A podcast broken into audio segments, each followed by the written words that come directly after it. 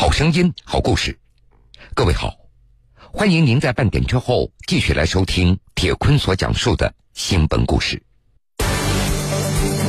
父母、妻子先后因白血病而去世。我一个家庭怎么会两个人生白血病？感觉也是老天爷好像也有点不公平一样。饱受磨难之后，他决定捐献造血干细胞。我有必要这样去做，去帮助他人呢，自己也同时收获了一份快乐。无法承受的林娟反悔，谁来为生命护航？突然的话，给给了他一丝希望，然后又又给给他一份冷水，我是义无反顾的，绝对不会说有退退路。我说我我肯定会去捐献做这个事情。传递生命的种子，铁坤马上讲述。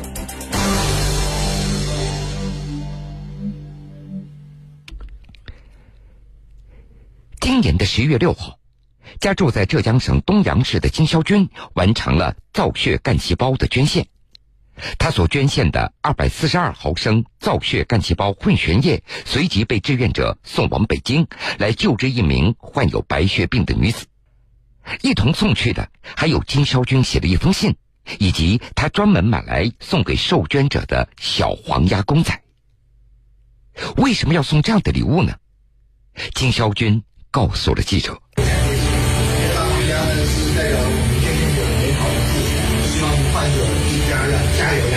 为什么选择这个礼物？这是要小黄鸭，叫做网红鸭嘛，然后也也是希望他呃开心一点。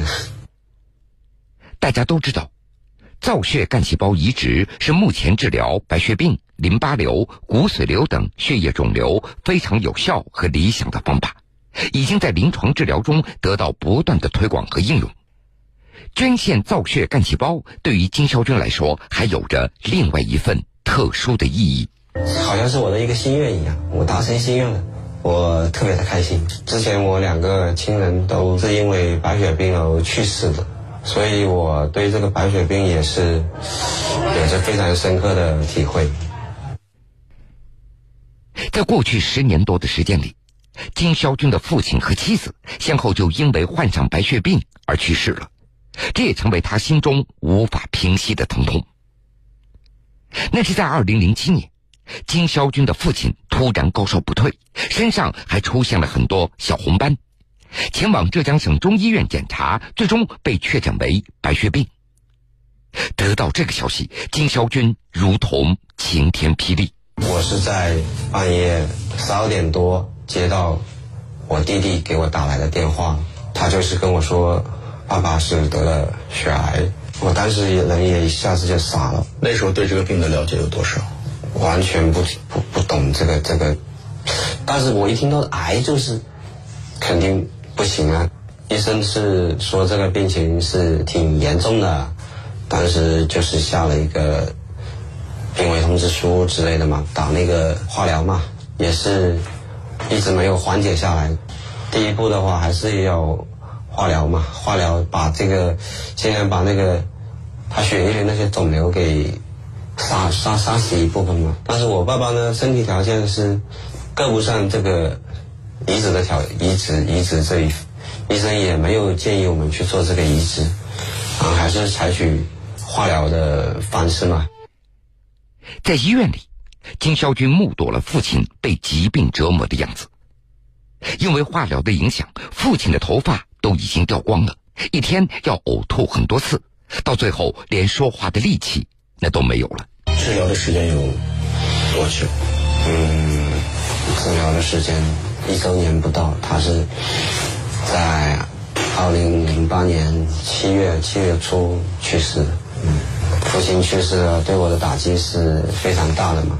父亲刚刚去世的时候，人也是一度消沉，然后也是在我爱人的帮助下嘛，慢慢的还是好好的生活，把这个这个我们自己的日子过好嘛。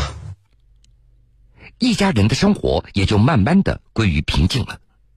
然而，六年以后，灾难再次降临，而且又是白血病。那是在二零一四年年底，金肖军的妻子突然胸口疼痛，到医院又被确诊患上了急性淋巴细胞白血病。那一刻，金肖军感觉到天要塌了。你当时看到结果的反应呢？我哎呀，我真的感觉怎么会这样的？刚刚生活过得好一点，怎么怎么又会发生？因为这得白血病的几率真是奇怪，我一个家庭怎么会两个人生白血病？感觉也是老天爷好像也有点不公平一样。结合妻子的病情，医生建议化疗以后进行造血干细胞的移植。医生建议方案，他首先问的就是有没有直系亲属，比如说兄弟姐妹。刚好我爱人她是有一个妹妹嘛，他们后来配型配型成功嘛，配型是十个点全相合全配到全配到，我是很开心，因为全相合的配型成功率，姐妹之间全相合配型这样的治愈率是非常高的。哎，我是稍微的放了放放一点下来，我说哎，这可以可以治好。当时事情朝着金肖军希望的方向在发展着，妻子的化疗效果非常好。和妹妹之间的造血干细胞配型也十分成功。医生告知，像这样的状况，造血干细胞移植的治愈率可以达到九成以上。在北京的一家医院，医生为金肖军的妻子进行了造血干细胞的移植，手术非常顺利。但是手术十几天以后，妻子的身体发生了排异的反应，而且反应那是无法控制。最后，妻子在痛苦当中。去世了。其实对你而言，确实是一种磨难，就是家里面两个至亲的人都是因为同一种疾病。当时好像真的有点心灰意冷，但是后来我一想，不行啊，我还是要振作起来去生活，不能这样子，因为我我还有孩子，还有妈妈，对吧？我我必须我必须振作。在饱受失去两位至亲的痛苦以后。金肖军决定做一件事情，那就是加入中华骨髓库，捐献自己的造血干细胞。这是理性思考之后做出的。在我自己身上发生了两例的白血病，我也深刻体会到这个白血病病人，病人本身很痛苦，他要遭受各种身体上的折磨嘛。作为我家属的话，就是看在眼里，痛在心里，我就是想。通过自己的这种一点努力去去帮助其他人嘛。二零一六年年初，在处理完妻子的身后事以后，金肖军赶到当地的医院进行献血，并且要求在中国造血干细胞捐献者资料库里留样，志愿加入了中华骨髓库。他希望有一天能够和某个白血病的患者配型成功，捐献出自己的造血干细胞，去挽救。对方的生命，但是对很多人来讲啊，一般在经历过这种折磨还有这种磨难之后啊，他内心会有阴影，就特别怕提到这种疾病哈。你内心真的没有任何的排斥吗？我当时加入的话，义不容辞的加入。那如果能够配型配到，那最好啊，能完成我心愿，这是我的心愿。之后的日子里，金肖军更加忙碌了，努力的工作。抚养女儿，赡养母亲。转眼两年多的时间过去了。今年十月十二号，金肖军突然接到浙江省东阳市红十字会工作人员的电话，告诉他，他的造血干细胞与北京的一名白血病的患者初配成功，并且被询问他到底愿不愿意捐献。你当时接到这个通知的心情是什么样？第一次非常的惊讶，我是网上也查了一下，这成功率好像也是几万分之一的概率嘛，能够配到。但是坦率的讲啊，就是可能当时您也是理性思考，愿意帮助别人，但是真正的要去通过手术的方式捐献自己的干细胞的时候，你内心会不会有一些忐忑或者是顾虑？嗯，那没有。其实他是问我，就是需不需要跟家人商量一下。然后，然后再回复他。然后我是我说，我可以马上回复你的，我是我愿意的。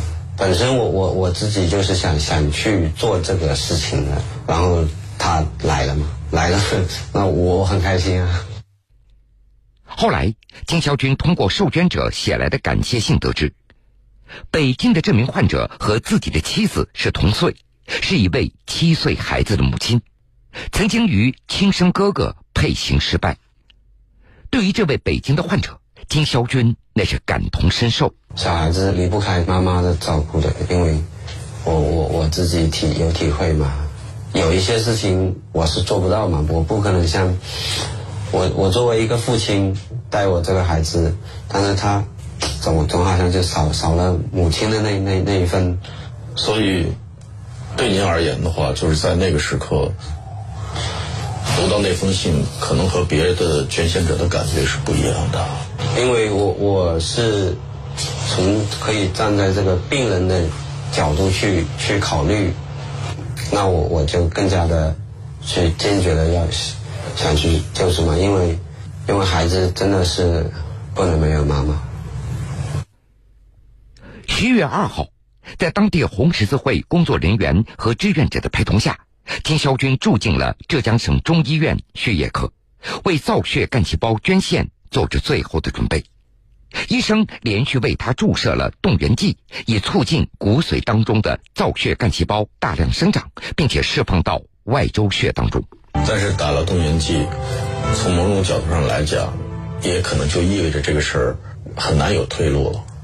我我没有想过退路啊，但是我们知道，以前有很多也参与的捐献者在中间也出现过反悔的情况啊，因为各种原因吧。我是觉得不可以这样，因为你知道吗？这个白血病人，当他得知他配型初配成功，成功之后有有，那是给他给了他一丝生的希望。这个病人的这个求生欲望是很很强烈的，都是。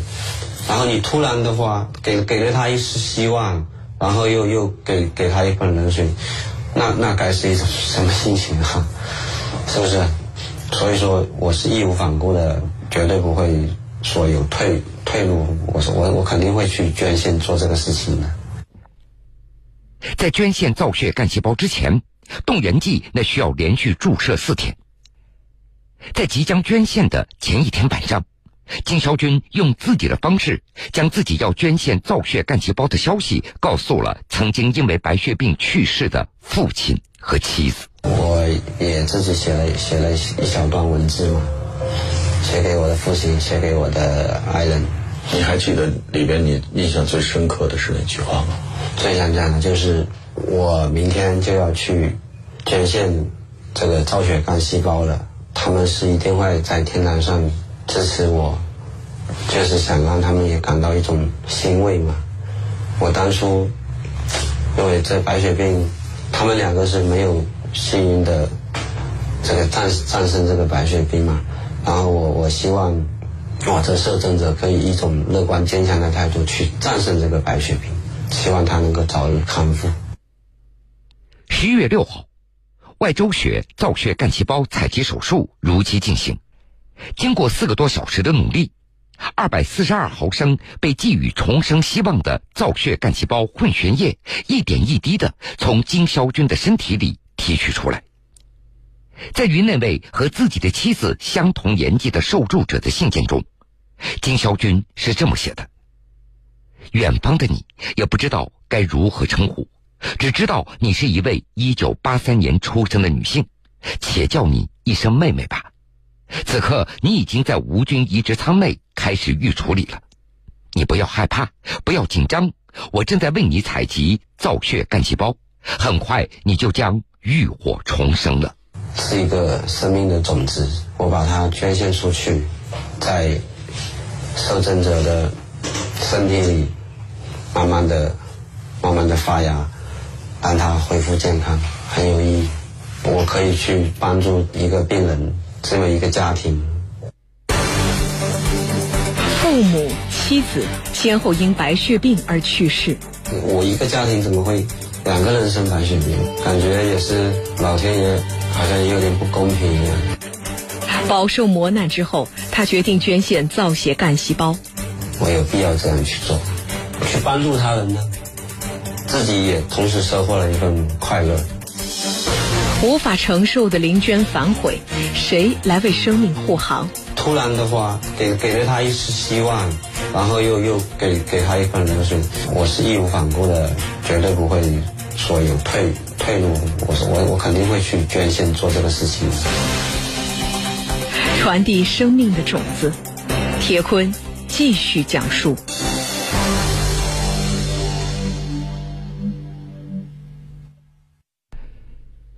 月六号，金肖军完成了造血干细胞的捐献。他所捐献出的二百四十二毫升造血干细胞混悬液，随即被志愿者送往北京来救治一名患有白血病的女子。目睹了这场有着特殊意义的造血干细胞采集手术顺利进行，浙江省中医院血液科的主任沈建平感动之余，他也长长的松了一口气，因为他一直担心的毁捐这一次没有发生，因为我们。尽管是中华骨髓库配上了，有的时候我们统计下来，有的人因为体体检不合格啊，或者有的人他当时是愿意捐献的，但是这真的配上了以后献的时候，有的人他出于种种的顾虑啊，有的是不愿意献，所以我们统计下来啊，大概将近一半不到一点的是最后没有，尽管是配上了，但是没有最后成功的移植。沈建平主任介绍。目前，造血干细胞捐献大都是通过血细胞分离机将外周血当中的造血干细胞分离出来，和普通捐献成分血的过程是相同的，而不是通过穿刺的方式直接从骨髓当中来提取。然而，即使采集的方式更加方便快捷，捐献造血干细胞不会影响到身体的健康。但是仍然有不少人误解而放弃捐献，甚至存在零捐反悔的情况。在沈建平主任看来，这样的情况对于患者来说后果非常严重。如果在这个过程里面有捐献者反悔的话，会带来什么样的影响？呃，很严重的事情。为什么称之为严重？因为他这个受者同供者是我们叫用个时间匹配好的。因为我们这个干细胞进去以后，到了体内以后，它需要，呃，一个受者这个病人体内的免疫细胞全部把它们抑制了，不抑制了的话，这个干细胞进去是要排斥掉的，走不进去。那么我们这这个五天里面，其实对方这个病人已经在无菌舱里面，无菌舱里我们用强有力的这免疫制剂，而且有很多的细胞毒的药物，把它那个白细胞。降下来，把它免疫功能全部抑制掉。这个时候它是空架状的。那么我们这个干细胞要是没有的话，反悔的话，没有这个干细胞输进去的话，没有这个种子的话，将它将来就是死的，因为它长不出来了，免疫也毁掉了，它的干细胞造血干细胞这种种子全部灭掉，它的病人意味着死亡。因为造血干细胞的移植手术需要与造血干细胞捐献手术同步进行。所以，每当遇到捐献者临捐反悔，那都是沈建平从医生涯当中最难面对的情况了。所以我们到了这个程度，他要是反悔的话，我们是尽最大努力的说动他、说服他，让他还是继续捐献。有的时候还是不同意呢，这人是那个放弃了，放弃哎，放弃了。那个时候遇到这种情况会怎么对病者讲？要实事求是给他说，也不能。说谎的，另外一个呢也是很残忍的，是吧？很残忍，因为他本来的话，这个他抱着很大的希望，他觉得我说的造血干细胞移植就有生的有生的希望，后来因为对方供者的原因，他这个希望没有了，不得了他的生命。浙江省造血干细胞捐献者资料库管理中心主任季云松告诉记者。近年来，有越来越多的人加入到造血干细胞捐献者的行列当中。对于临捐反悔的情况，目前所能够做的也只有尽力的去说服了。但是从目前的制度设置上，对这样的一种方式有制约吗？如果临阵反悔，嗯，从法律角度讲，明呃都是自愿无偿，呃，但是我更多的希望我们呃这个志愿者在加入的时候就是要深思熟虑，呃，一旦呃配上型。呃，有这个捐献的时候叫义无反顾，完成您的这个爱心使命。所以在捐献之前，我看到您曾经提出一个口号，叫“深思熟虑”。对，虽然这个是自愿无偿的，但是我觉得一旦呃您决定加入我们中华骨髓，就相当于结下了这么一个叫做叫做一个契约吧。生死契约也好，还是一个一个诚信吧，我觉得到这个时候就不应该有任何的呃反悔的这种想法。家里出现过两例白血病的病人，金肖军他深深知道造血干细胞移植的作用和意义，他也了解毁捐所能出现的严重的后果。而事实上，为了避免家人对自己这个决定的干扰，临行之前，金肖军并没有给母亲和女儿说明自己来杭州的意图。顾虑是什么呢？啊、也是怕那个家人担心嘛，他们会担心我的身体嘛，就是我不想让他们担心嘛。那我我我做了之后，你看我现了，我我身体有呃毫发无损，也然后去帮助了别人，这样他们让他们看到健康的我回去，那就他们肯定不会担心了嘛。目前，和许多捐献者一样，金肖军申请成为了一名造血干细胞捐献志愿者。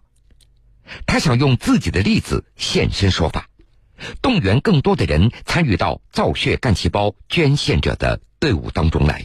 从捐献前不想告诉家人，到现在捐献结束之后，可能要很从容的去面对家人，尤其是自己的孩子哈。